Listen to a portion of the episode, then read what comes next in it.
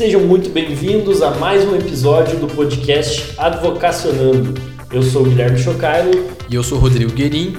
E nesse podcast falamos sobre direito, advocacia e empreendedorismo.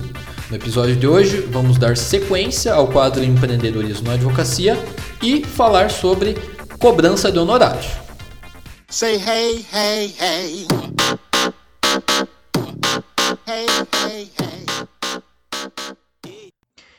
Então, a gente já falou nos episódios anteriores, né, sobre a precificação dos honorários advocatícios, a importância de você fazer um contrato de honorários bem feito, né? É, a gente mencionou quais são as, os pontos imprescindíveis, né, as cláusulas que você deve constar no teu contrato para não ter problemas. Então agora a gente vai falar com relação à cobrança dos honorários advocatícios da forma que já vai estar prevista ali no teu contrato, né? Lembrando que as dicas que a gente deu no episódio 15, como o Guilherme ressaltou, é o que deve constar no teu contrato preferencialmente. Agora, nada impede que você faça constar uh, outras cláusulas adicionais, né? Exatamente. Tudo vai depender do, do que, que vai se tratar aquele processo. É, e até aproveitando o gancho, dando mais uma dica aí, se você não tem algum advogado de confiança, alguém que possa te passar um modelo do contrato de honorários, procura muitos modelos na internet Boa. e vai mesclando, vai fazendo uma mescla para fazer o teu contrato de acordo com a tua realidade,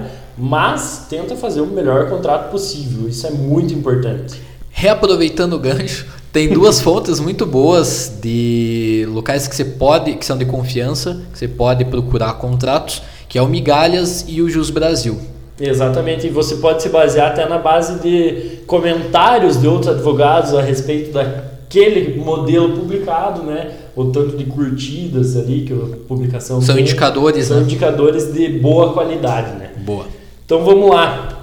Para você evitar inadimplência e se, se dar bem com a cobrança aí dos honorários, é importante que você, caso a cobrança não tenha sido paga certinho na data, cobre imediatamente após o vencimento. Não deixa passar muito tempo, vários dias ou até semanas após o vencimento da parcela para cobrar. Isso é estatisticamente comprovado que vai causar mais inadimplência se você deixar passar muito tempo. E na prática a gente também observa isso. No começo a gente sabe, no começo, principalmente se você está abrindo o teu escritório no começo, não trabalhou no escritório ainda, não tem muita experiência, esse é o tipo de coisa que às vezes passa batido. Passa batido. Aqui no meu escritório, eu e meus sócios já vimos assim, a gente já teve alguns problemas com inadimplência por isso, por não ter se atentado a esses detalhes de início. Né? O cliente pode pensar, putz, se ele não está me cobrando é porque não precisa do dinheiro. É. Então o ideal é assim que der o vencimento você já faz a cobrança. E aqui, quanto a como você vai fazer a cobrança, a gente tem algumas dicas para, digamos assim, aumentar a chance do teu cliente efetuar o pagamento e não continuar inadimplente. Preferencialmente, é ideal que você peça para que um terceiro faça a cobrança. Ah, esse é um setor em que a pessoalidade não é favorável, como em alguns outros, por exemplo, o atendimento tem que ser o advogado. É, ou mas comunicação na... de, alguma, de algum ocorrido importante ali do processo. É bom que seja o próprio advogado. Com essa pessoalidade, né? Mas na questão da cobrança, o ideal também, como o Guilherme falou, é uma questão estatística também, que se você cobra através de uma terceira pessoa, pode ser secretária, um estagiário, ou mesmo através de um número de WhatsApp que a gente. Fica até mais fácil, né? Fica. Um, um contato comercial. Um contato WhatsApp, comercial. Um WhatsApp comercial. WhatsApp Business, para quem não conhece, é um aplicativo que tem.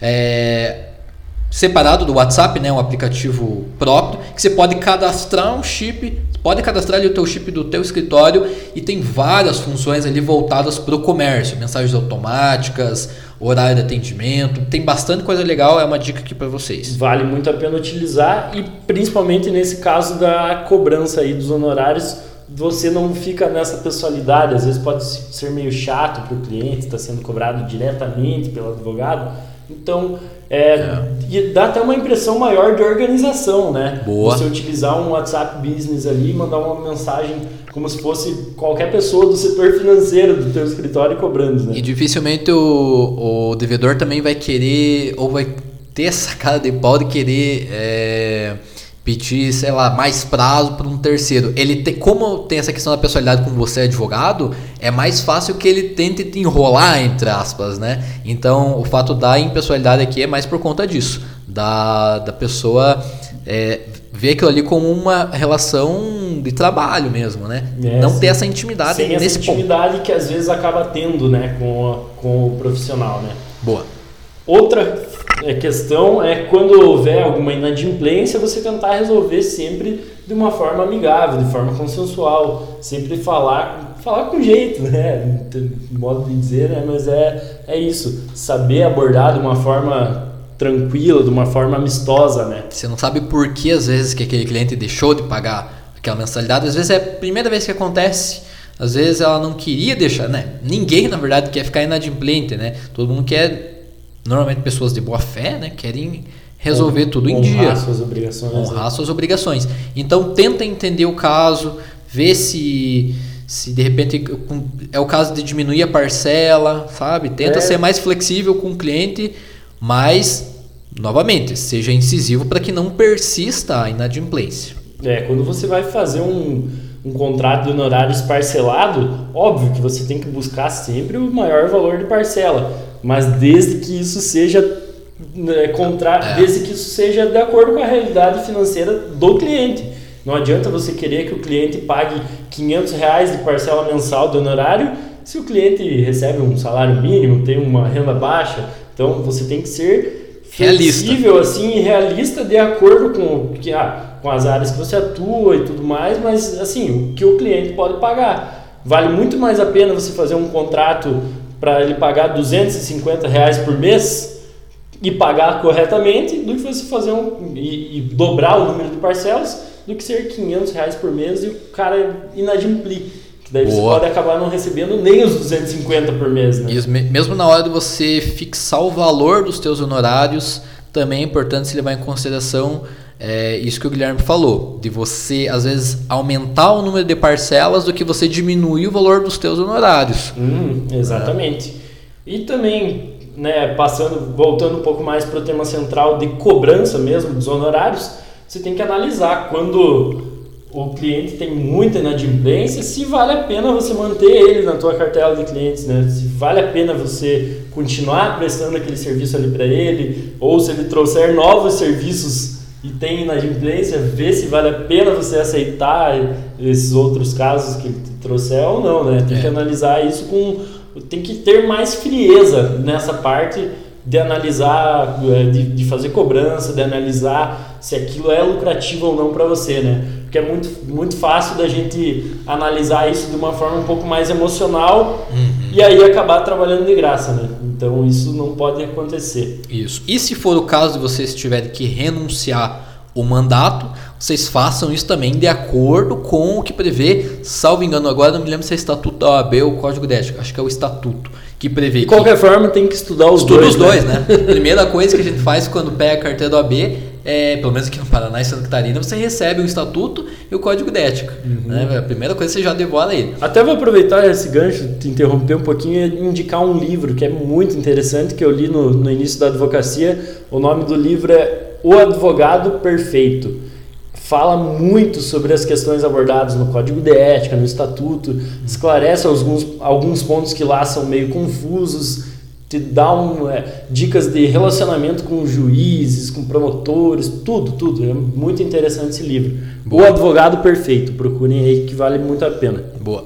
Então você verifica lá como que você faz essa questão de, da renúncia do mandato. Primeiro, você tem que informar o teu cliente que você está renunciando e você vai ter um prazo, o teu cliente vai ter um prazo né, para constituir um novo advogado. Ele não pode ficar sem advogado no processo. E nesse prazo você continua respondendo pelo cliente no processo. Exatamente. Então vamos supor, você está querendo renunciar quando está num prazo recursal, É. é, você vai acabar tendo de fazer esse recurso. Você não pode simplesmente largar no momento em que entregou a renúncia, comunicou oficialmente, por escrito, né, a renúncia para o teu cliente.